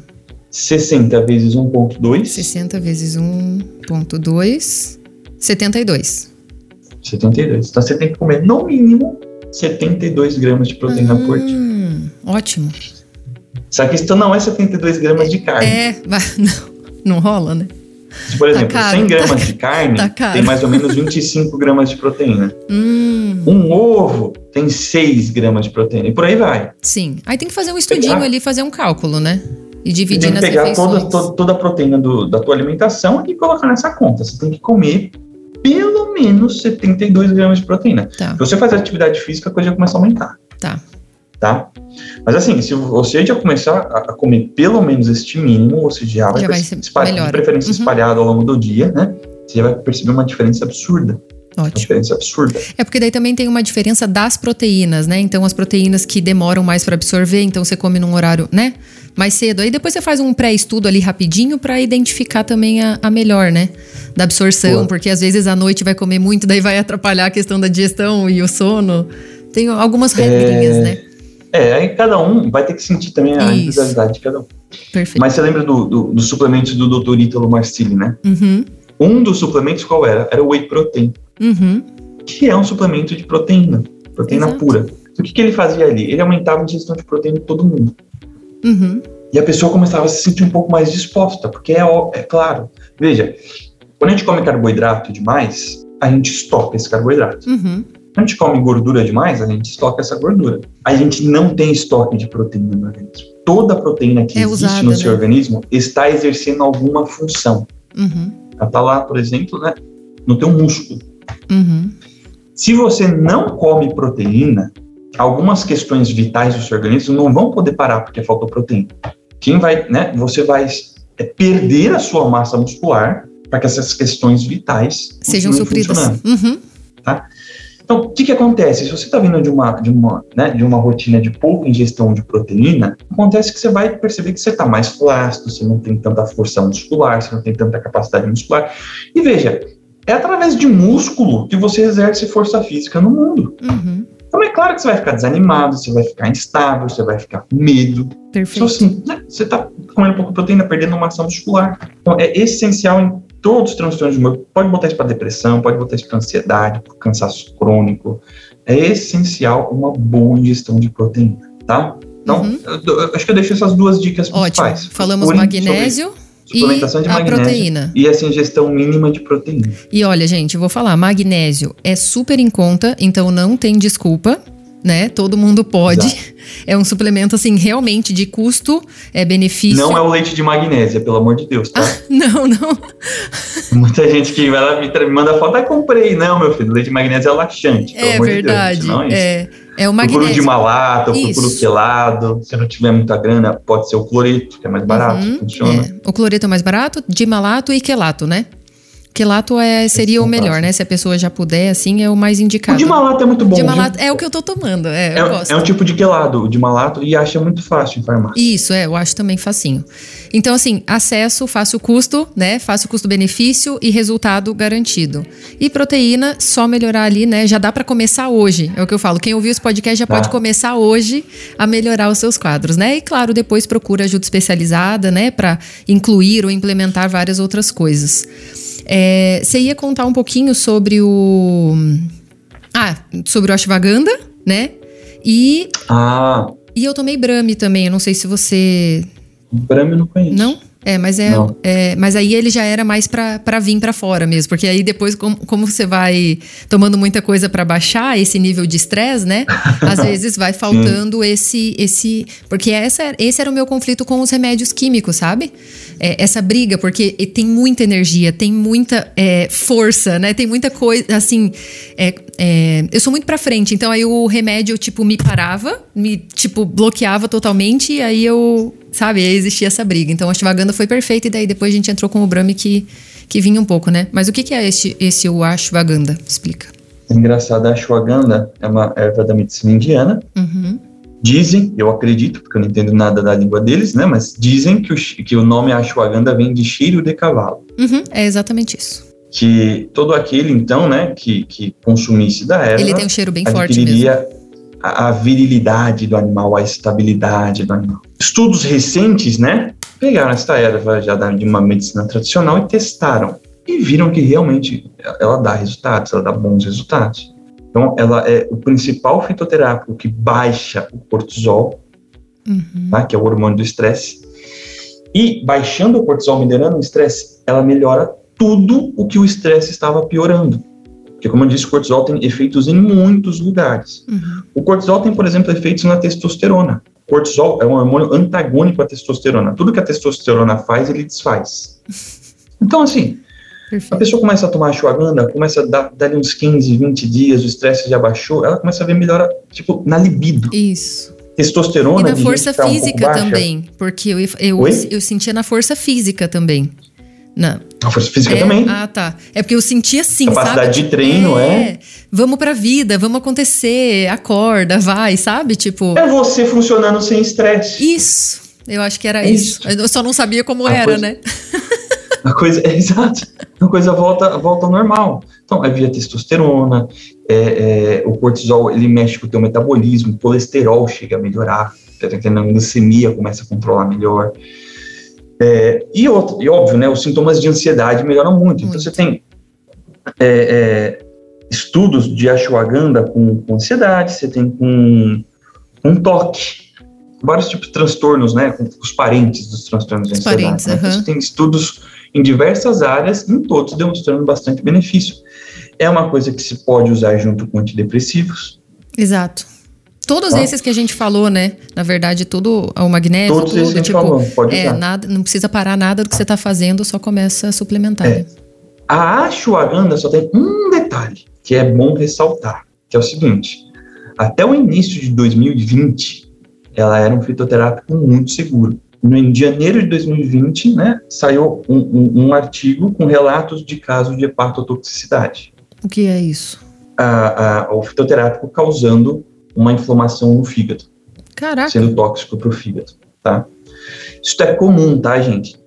Isso é comum. Na área de, de fitoterápicos é comum. Uhum. Não é assim, ah, é natural, pode tomar à vontade. Nada é assim, tá? Nesta área de fitoterápica. É, isso é uma coisa que a gente pode é, é, destacar é. aqui, né, para as pessoas, porque não, é como você falou, excesso de magnésio também pode, né? Então tudo. Também que, mata, você tá é, entendendo? Tem que tomar Exato. tudo certinho, né?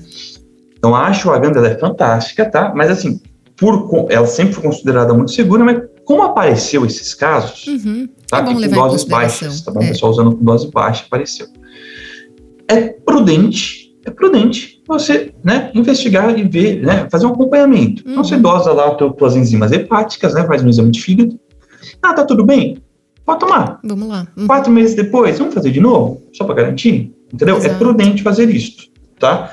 É, fiquem calmos, ansiosos. Eu falei é. isso, o ansioso já não toma, né? Não, ansioso não, já não, não quer mais. vida. Calma. É porque talvez é, é essas assim. pessoas tenham várias condições, predisposições, várias coisas, e por ser fitoterápico foi, né? Só foi, não é bem assim. Ela falou é, que então tinha assim, horário para é... tomar também, ela dava condições nutricionais na minha na época, ela me deu condições nutricionais para tomar enquanto eu tomava ele, sabe, no período. Falou, olha, toma Entendi. tal horário, depois de ingerir tal e tal coisa. Ela fazia várias várias ações assim que ajudavam, né? Não tive efeito nenhum assim, só positivo mesmo. Exato. Assim, é, é, é, só essa questão da prudência. Perfeito. Sejam prudentes, tá? Essas coisas, fito, quando a gente mexe com fitoterápico, nada é 100% seguro, uhum. tá? Mas isso se resolve tranquilamente, não abusando da dose, fazendo um exame antes, depois, acompanhando, assim, é só isso. Comprando a medicação tá? Mas o também. O resultado da, da ashwagandha é fantástico. É, comprando medicação em lugar seguro, né, que vem realmente do, do, do, né, porque isso também conta muito, né?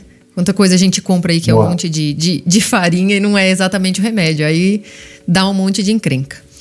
Complicado. Renan, vamos para o quadro aqui de maior sucesso do meu Instagram e que eu trouxe para cá na versão de oportunidade uhum. é, dos profissionais responderem as perguntas dos meus sinceros, que se chama Terapeutate Me Ajuda.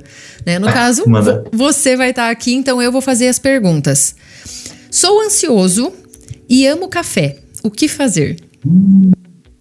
É, Mio? então. Sabe que o vídeo mais famoso Você... do meu Instagram é Uma Vida Sem Café. Porque aí quando eu entrei na pira realmente de, de me curar da ansiedade, eu parei totalmente, né?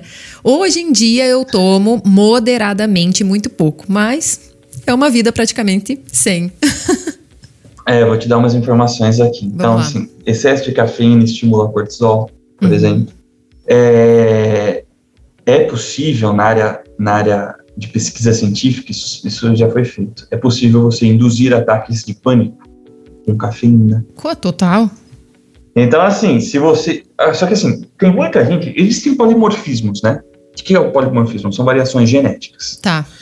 Assim, se eu, to, eu se eu tomar café depois do meio-dia, ou Coca-Cola, sei lá, alguma coisa do gênero. O que tem a cafeína. Acabou a minha noite. Uhum. A minha noite de sono vai ser conturbada. Eu sou muito sensível. Agora, todo mundo tem na família alguém que toma café e vai dormir. É, meu pai. Você tá entendendo? Uhum. Assim, isto é uma questão individual. Perfeito. Tá? Você tem que a, a, avaliar a sua resposta. A gente não sabe também e qual eu... é a qualidade do sono daquela pessoa, ou quais os resultados daquilo também na dinâmica, né? Mas a gente tem que se conhecer é. mesmo, né? Agora, assim, você perceba, se teu sono fica conturbado, toma um café ali perto do meio-dia, três da tarde, tarde, teu sono fica conturbado, pô, a chance de você ter uma sensibilidade é alta. Uhum, uhum, tá? Perfeito. Tem que sentir mesmo, diminui um pouco, né? Faz alguns testes, tá bom? Mas fique com esse alerta. Tomar pra antes, quem né? é sensível, dá ruim. Tá, perfeito. Dá ruim, piora a ansiedade. Tá. tá. E aí, como você falou ali antes, que a gente tava conversando, tem aquela coisa da manhã, a hora que você acorda, né? Aquele pico que você tem. E geralmente a pessoa toma o café ali naquele pico. Né? Então, é, tem um dia inteiro ainda para processar e talvez mudar aquele, aquele, né, aquele estado. Então, quanto antes, melhor, né? Já Por que é exemplo, é ansioso é. e não consegue viver sem café, começa, tenta sim, né? Tenta. Exato. Eu faço isso. Tá. Eu também gosto de café. Eu só tomo de manhã. Perfeito. Exatamente. Viu? Então, calmem, gente. É, como diferenciar ansiedade, crise de ansiedade, que seria a TAG, fobia e síndrome do pânico? Essa é uma pergunta, né, que é bem, é bem intensa, mas assim. É, eu, eu falo isso porque, por exemplo, assim, é, a, tentando atrelar a, a nutrição, eu confundia realmente é, prisão de ventre com crise de ansiedade. Gente, é, é engraçado isso, né? Mas é verdade.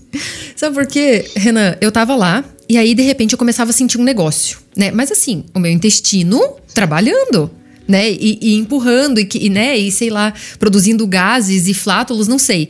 E aí, de repente, eu começava o meu coração a acelerar e eu começava a ficar, tipo, nervosa. E aí eu ia no banheiro, quando eu conseguia. Eu saía do banheiro, eu não tava mais com crise. Ó, eu vou começar pelo time, tá? Vamos lá, ajuda a gente. Eu não sou especialista em diagnóstico, tá? Como eu sou nutricionista, eu geralmente trabalho com a coisa mais, sim, sim. mais pronta, tá? Mas o TAG eu consigo. Uhum. E pincelar um pouco as outras. Não é o seguinte, TAG. Então, preocupação excessiva, tá? Difusa. Assim, não é assim, ai meu Deus, meu pai tá sofrendo isso, tô preocupada com ele. Não, é. é não é, co é não é coisas tá concretas, isso. né? Não são coisas é, concretas, Deus, são mais. Tenho... É, é, é, tudo, você tá uhum. entendendo? Uhum. É uma preocupação excessiva com tudo. É o problema com o pai, é o medo de não acordar no horário no outro dia, é o medo do dinheiro faltar no final do mês, é o é, medo das de... mínimas às máximas, né? Do cenário mais das mínimas micro máximas, ao macro, tá? né? Tá. Das mínimas aos máximos. Tá? Perfeito. Tá? É, que é relativamente constante. Então, assim, dentro de um período de seis meses, você passa mais tempo preocupado do que mais tempo calmo. Uhum. Mais tempo, né? Tá? Geralmente, né, é, é, o TAG, você precisa disso e você também tem que estar associado a pelo menos três outros sintomas. Hum. Três, né, desses daqui que É, porque só nesse a gente já vai meio que, todo mundo vai meio que cair, né? Tipo, fica aquela coisa meio... Quem não, é. né? Aí então tem que é, estar associado a mais. O negócio do tag é importante isso que você falou, é das mínimas às máximas. Tá? Perfeito. Tá? Tá. É as mínimas, mínimas mesmo. Uhum. Tá bom? Mas se estiver associado com agitação, cansaço, baixa concentração, irritabilidade, tensão muscular e alteração do sono, se estiver associado a três desses durante seis meses, a maior Perfeito. parte do tempo, é meio, é meio que tag. Uhum, uhum. Tá? É, a flutuação é crônica, né? piora no estresse, então se acontece alguma coisa, a tua resposta ao estresse é muito mais intensa do que de outras pessoas, uhum. tá? Geralmente depressão, pânico, fobias social ou específica, geralmente é, é, é, é comum. Uhum. É comum, tá? Eu já tive ataque de pânico, eu já tive períodos de fobia, eu, eu acho que já tive, já flertei com, com um humor mais deprimido, não fiquei depressivo, mas flertei, então assim, já, né, essa coisa aparece, essas coisas vão aparecer ao longo do tempo, podem uhum. aparecer de modo mais intenso para um do que para outro, né, Perfeito. mas é, é, é, comum, tá? Tá, ótimo. O ataque de pânico, se eu não, a, aqui já começa a me fugir um pouco, tá? Uhum, uhum. Vou, aceito correções, tá bom?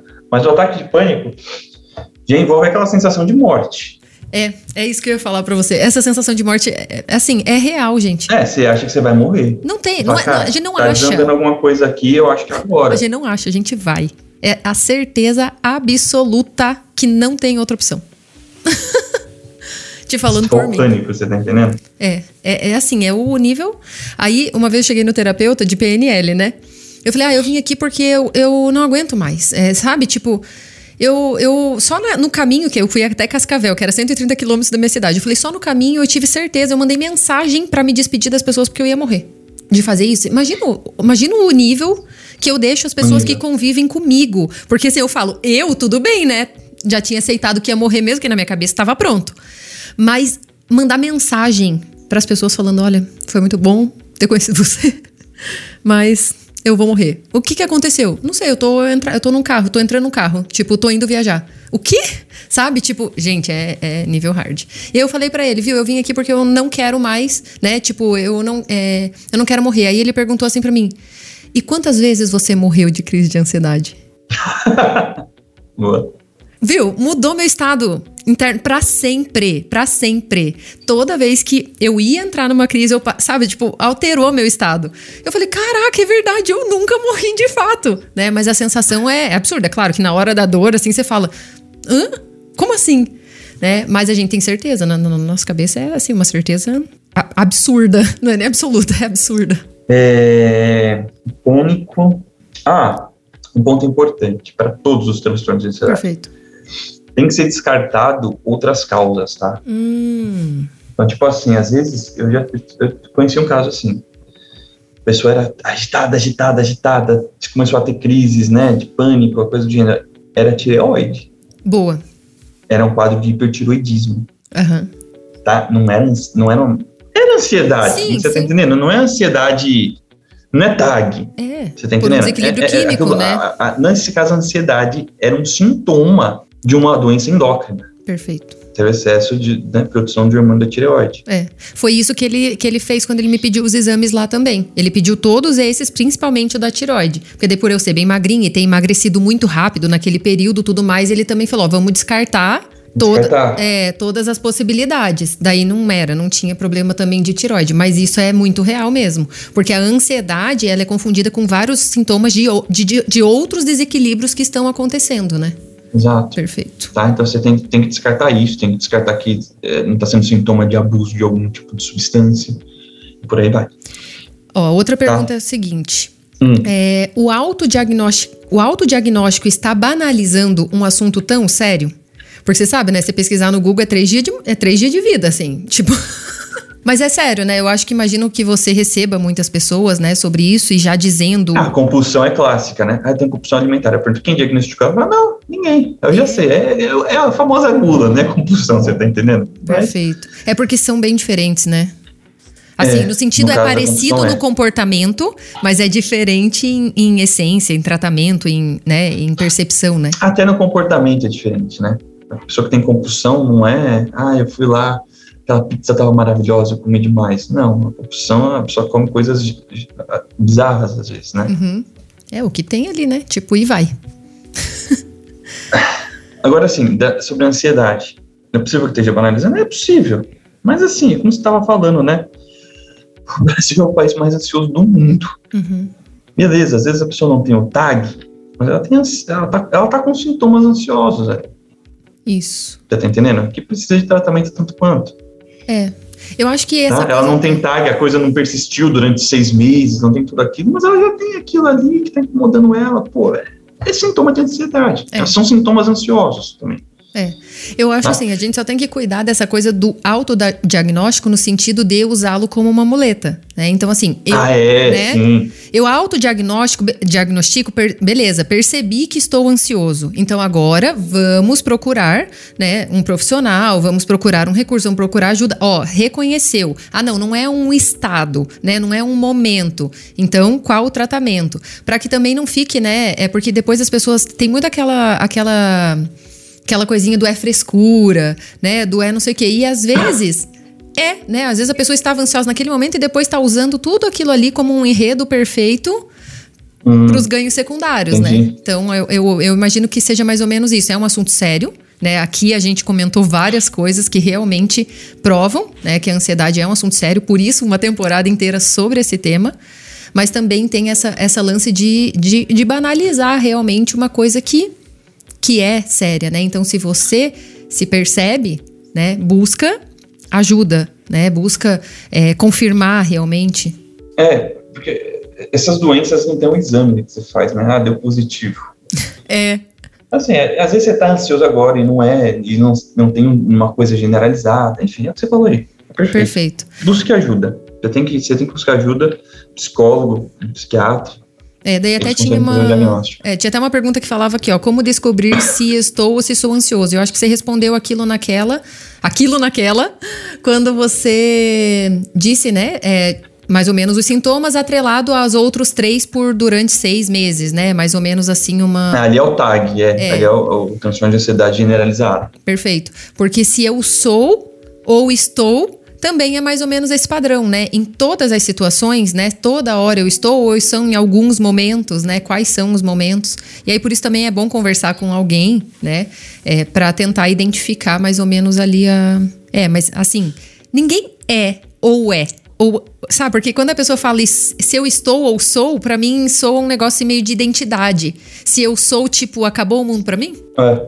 É, Difícil, né? é, é difícil, é difícil, viu, gente? É difícil. Esta área é uma área que muda, né? É uma área de discussão, são pontos de discussão. Mas assim, é, é, procure procure o terapeuta. Um terapeuta consegue, ele, ele tem as melhores ferramentas para desenvolver o diagnóstico, de acordo com toda a tua vida, tá? E é o que você falou também, não se limita, você tá entendendo? Você, beleza, eu tenho TARC, né? Uhum. Tava com TARC naquela época, sei lá, tanto faz, no final das contas. Pega uhum. aquele negócio, personalidade madura é isso. Você pega é. aquele negócio, você fala, tá bom, né? Muda a narrativa, eu, né? Eu, Muda. eu te domino, você tá entendendo? Sim, sim. Essa aqui é uma circunstância, beleza. É eu maior? vou te usar. Uhum. Né? Eu vou usar essa circunstância. É essa circunstância não vai me definir. Eu vou pegar ela como um aspecto da minha vida, né? E vou trabalhar em cima dela. É, exatamente. Bom. É o que eu falo, gente. Olha, por, por conta de uma vida ansiosa, hoje eu tenho um podcast que eu trabalho uma temporada inteira ajudando pessoas a saírem desse drama. Não é? Tipo, vou ignorar? Vou, vou ficar lá preocupada com o tempo que eu parei em casa, com os quilos que eu perdi, com os relacionamentos. Não vou. Entendeu? Aquilo acabou. Mudou o eixo narrativo e vida que segue. Não é? Ó, tem uma pergunta aqui que eu achei que super cabe, que é: existe uma rotina anti-ansiedade? Única não, né? Uhum. Única Mas não. Algumas Mas, ações assim, como ali. Eu te disse, existem questões orgânicas. Isso não dá é, pra existem discutir, né? ritmos orgânicos que dependem de um pouco de rotina, você tá entendendo? Perfeito. Tá? Então, assim, não adianta você falar, ah, não, eu vou, vou trocar o dia pela noite não, isso não vai ter repercussão alguma no meu organismo. Vai. Vai. Tem que saber que vai. Exato. Vai. Perfeito. Tá? Ah, eu vou, vou ter uma alimentação pobre em proteínas, eu vou, né? É, é, não vou ter uma rotina de exposição ao sol adequada para produção de vitamina D, não vou fazer tal, tal coisa, essas coisas vão impactar, Uhum. tá? É, sobre, veja, tem uma coisa que é um, aí é um pouco particular, Tá. mas é o seguinte, a gente precisa desenvolver a nossa capacidade de agir no mundo, né? A nossa capacidade de ser humano de agir no mundo. E o ser humano, existe uma coisa muito própria do ser humano, né? Que faz com que ele não fique reagindo o tempo todo, sim Uhum. agindo, que é a capacidade de contemplar as coisas. Tá? Então, assim, beleza, ai meu Deus, eu gosto de astronomia, eu vejo Júpiter, aquele planeta enorme, aquela, aquela outra estrela, nossa, nós não somos nada no universo. É, calma, né? Quem está contemplando Júpiter é você, não é ele que está te contemplando. ele não tem a capacidade de te contemplar, você está entendendo? Então, assim, o homem tem uma capacidade única, única, que é a capacidade de, é, é, com a sua inteligência, né, não ficar projetando, não ficar projetando é, é, é, para conhecer as coisas, e sim de se deixar ser impactado pela Uhum. coisa e conhecê-la através da contemplação. Perfeito. Tá? Então isso é muito próprio do homem. O homem para, contempla a coisa e assim consegue a compreender. Uhum. Tá? Esta capacidade precisa, precisa ser desenvolvida em todo mundo. Para qualquer pessoa ser ser humano, ele precisa ter isso desenvolvido. E eu chego a dizer que isso é muito, muito importante no tratamento de ansiedade. Eu vejo isso por mim, Uhum. tá? Eu vejo isso por mim, tá bom? Porque isso te dá a capacidade de conseguir entender a coisa antes de você dar uma resposta. Uhum. Tá? E como é que se desenvolve isso, Renan? A gente poderia abordar algumas maneiras. Tá. Tá? A gente poderia abordar algumas maneiras. Eu gosto de uma que eu ensino nos meus cursos, que é a seguinte: é você contemplar a estabilidade do mundo. É um choque. O que, que é o seguinte? é, O ansioso é aquele, é aquele cara que sente no peito uma instabilidade. Uhum. Né? Parece que o mundo é, é todo instável, parece que ele não tem apoio. Uhum. Né? Por isso ele fica desesperado. Ele não consegue, ele começa, ele para, né? não começa a dar mais passos para frente porque ele fica desesperado. Veja, se a gente parar para pensar, o mundo não é essa instabilidade toda que o ansioso sente no peito. Uhum. tá? E uma maneira muito simples de você fazer isso é, é o seguinte: você fica 5 minutos, 10 minutos, sei lá, quanto tempo você aguentar, de boca fechada, olhando para alguma coisa. De preferência, alguma coisa que seja maior que você, de preferência, alguma coisa que seja natural. Uhum. Tá? Dar um exemplo: uma árvore. Isso. É, vamos, vou materializar aqui uma árvore. Para, assim, para. Você para e fica olhando para uma árvore. Uma montanha. Aqui do lado da minha casa tem uma montanha. Tem vai ter uma montanha. Veja, Que incrível. apesar de haverem filosofias que discordam disto, a verdade é, amanhã essa montanha vai estar no mesmo lugar. Uhum. Faz, sei lá quantos milênios que essa montanha está no mesmo lugar. Ela não saiu um certo dia, né? Um certo dia alguém acordou e falou, pô, a montanha saiu do lugar. Ela foi para outro lugar. Essas coisas não acontecem assim, tá, tá entendendo? Uhum. Essas coisas não acontecem. Então, quando você começa a contemplar alguma coisa deste tipo, principalmente essas mais estáveis, uma árvore, uma montanha, o sol, né? Uhum. as constelações, etc. você, quando você volta para a realidade, você volta assim, é, é, é, com esta percepção, não tem outra palavra. Eu vou sair de casa, percepção de que voltar, o mundo não é essa instabilidade toda. E aquilo vai estar tá ali, né? Aquilo vai estar ali. Uhum. Então, então, é uma maneira de você aprender a contemplar o mundo, né? E aprender a contemplar a estabilidade do mundo. Uhum. Isso ajuda muito o ansioso a saber que é, ele pode se apoiar no mundo, tá? Ele pode se apoiar, ele tem onde se apoiar, tá bom? É, e ele vai desenvolvendo essa capacidade de contemplar a coisa, de esperar a coisa se revelar, você tá entendendo? Uhum. Perfeito. Porque a gente tem, a gente tem muita a, a, a, a facilidade de projetar em cima da coisa. Calma, deixa a coisa se revelar. Uhum. E quando uma coisa desse tipo se revela, você percebe, começa a perceber essa estabilidade, você começa a, é, você começa a perceber que essa estabilidade é sinal de uma presença, né? É uma presença que no final das contas te apoia, uma presença que no final das contas não te decepciona, né? A realidade, ela é isto, uhum. tá? Então, é um exercício que, se, né, se a gente fosse comentar com rotina, Perfeito. eu acho que a gente tem que ter alguns exercícios de, de, de estimular essa capacidade Perfeito. de contemplar as coisas. Eu gosto desse de contemplar a estabilidade no mundo. Perfeito. Perfeito. Nossa, tá. maravilhoso. Isso ajuda demais mesmo. É, eu, eu quando eu tava com o meu episódio assim mais, mais grave, eu tinha voltado a morar com os meus pais, eles tinham se mudado para uma casa que é, não tinha um terceiro quarto, né? Tinha só o quarto dos meus pais e o do meu irmão, que acabou ficando com eles. E quando eu voltei, é, eles tinham se mudado para uma casa onde tinha uma dispensa. Então a gente acabou tirando, né? Ela não, se, não foi transformada numa dispensa, foi transformada num quarto de solteiro. Ele era fininho, assim, né?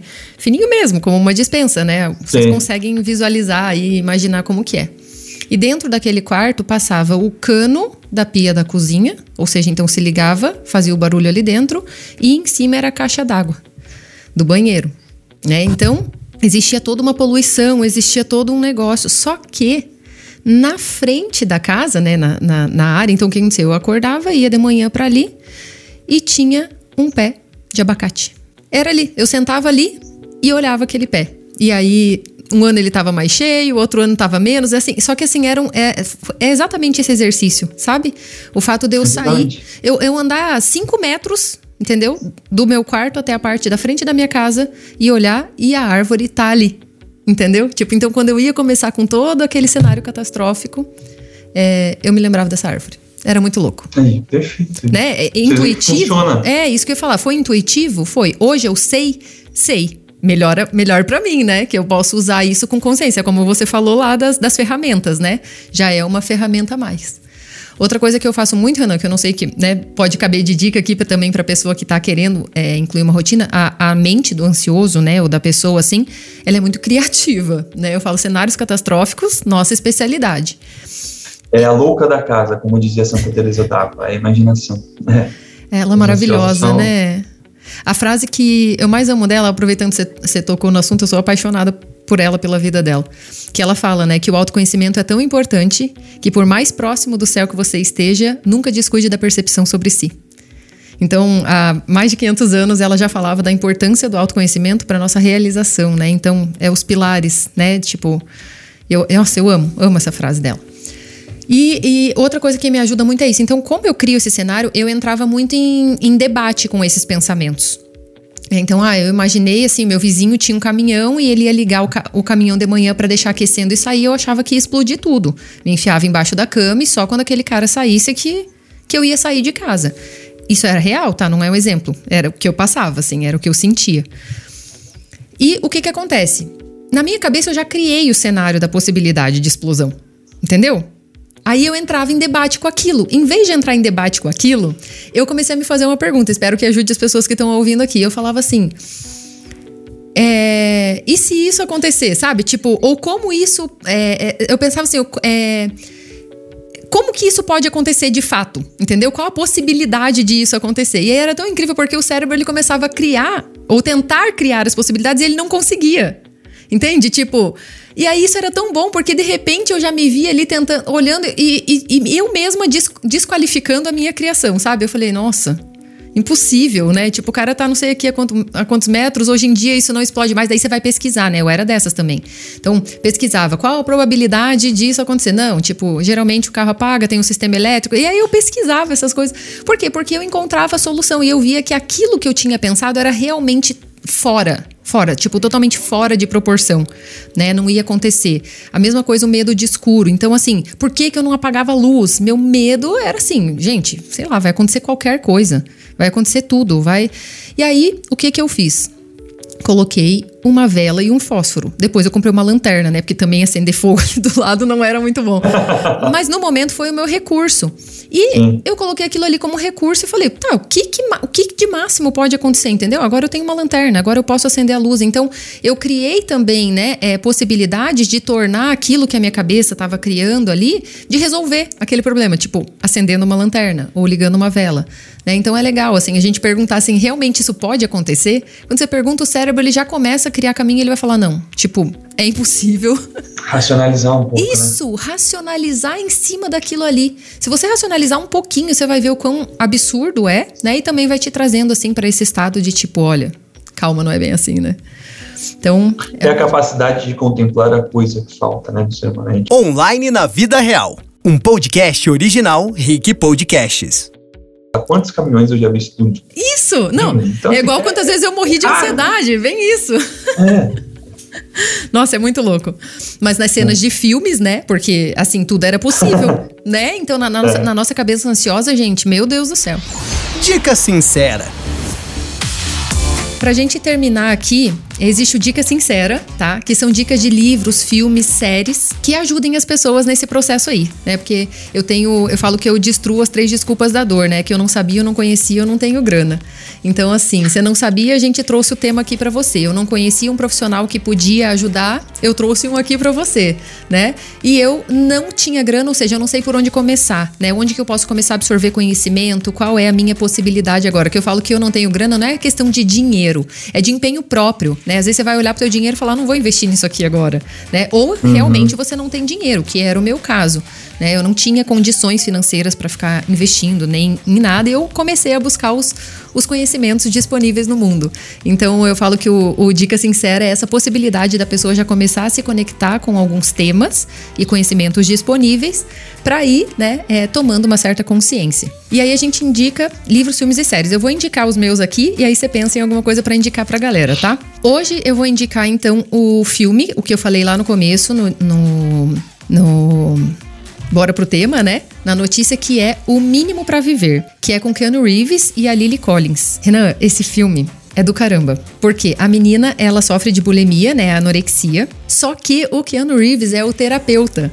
Então, assim, quando você assistir e olhar na ótica do terapeuta, você vai pirar. Você vai pirar. E vocês que estão me ouvindo aqui, vocês vão entender a importância, não só, né, do fato de tomar consciência do, do distúrbio ou do problema, mas a importância do terapeuta, ou melhor, da personalidade do terapeuta para o resultado de um tratamento, tá? É assim, ó, incrível. Eu não vou dar nem muito spoiler porque vale a pena assistir. Fica aqui a minha dica, porque olha, esse é o meu filme do top 5 da minha vida, assim, que eu amo, amo, amo, amo de paixão, justamente porque eu me inspiro muito no Keanu Reeves como terapeuta, no sentido desse. Um dia eu me posicionar assim, eu quero muito ter essa percepção que ele teve, né? Essa sensibilidade, essa incrível. E o livro que eu vou deixar é O Temperamento que Deus lhe deu, tá? É, como a gente falou aqui, é sobre a importância da gente conhecer quem nós somos por essência, né? Como a gente age no mundo, porque às vezes você tem um comportamento mais acelerado e você se acha ansioso e não, e não tem, né? Não, não tem um segredo, uma regra. Todos os temperamentos podem ser ansiosos, mas como eles serão ansiosos, né? Quais serão? Então eu acho que o temperamento que Deus lhe deu é um livro bem fácil de ler no sentido de eles trazem bastante exemplos, eles trazem né, é, a linguagem. Você já leu esse? Não. Não? Mas é muito bom, muito bom. Eu li é, é, o do Ítalo, né? O Temperamento para a Educação dos Filhos, e na sequência eu li esse. E aí, tipo, fechou a conta para mim, sabe? É, e ele é bem fácil de perceber, assim, sabe? Então, é, quando você reconhece o teu temperamento, você percebe o quanto ele impacta na tua vida, fica muito mais fácil, né? Buscar tratamentos, buscar conhecimentos, né? Até a forma como você busca o conhecimento impacta no resultado do teu tratamento. Então, a minha dica aqui fica essa. E você, o que, que indica pra gente? Primeira coisa, é, façam essa meditação, tá, gente? É um negócio também não tem desculpa. É, é sem tá? custo, tudo sem custo aqui, gente. É cinco minutinhos, você tá entendendo? Vocês vão ver que vai ajudar demais, demais, demais. Eu não sou muito de assistir filmes, séries, essas coisas, mas tem um filme que eu por acaso assisti e eu achei muito bonitinho. Hum. É, ele se chama Tok Tok. Ah, ele estava aqui para indicar. Ótimo, maravilhoso. Cara, porque o toque é, é um. Antigamente era um transtorno de ansiedade, hoje em dia já não é mais. Sim. Mas assim, tá, tá mais ou menos ali, você tá entendendo? A coisa, né? A parte bioquímica tá, é, é meio parecido. E, e esse Perfeito. filme fala de, né, de pessoas né? As, as, são pessoas que vão para um consultório médico se tratar. Eu não vou contar o resto do filme, senão. É não, dá spoiler, né? Óbvio.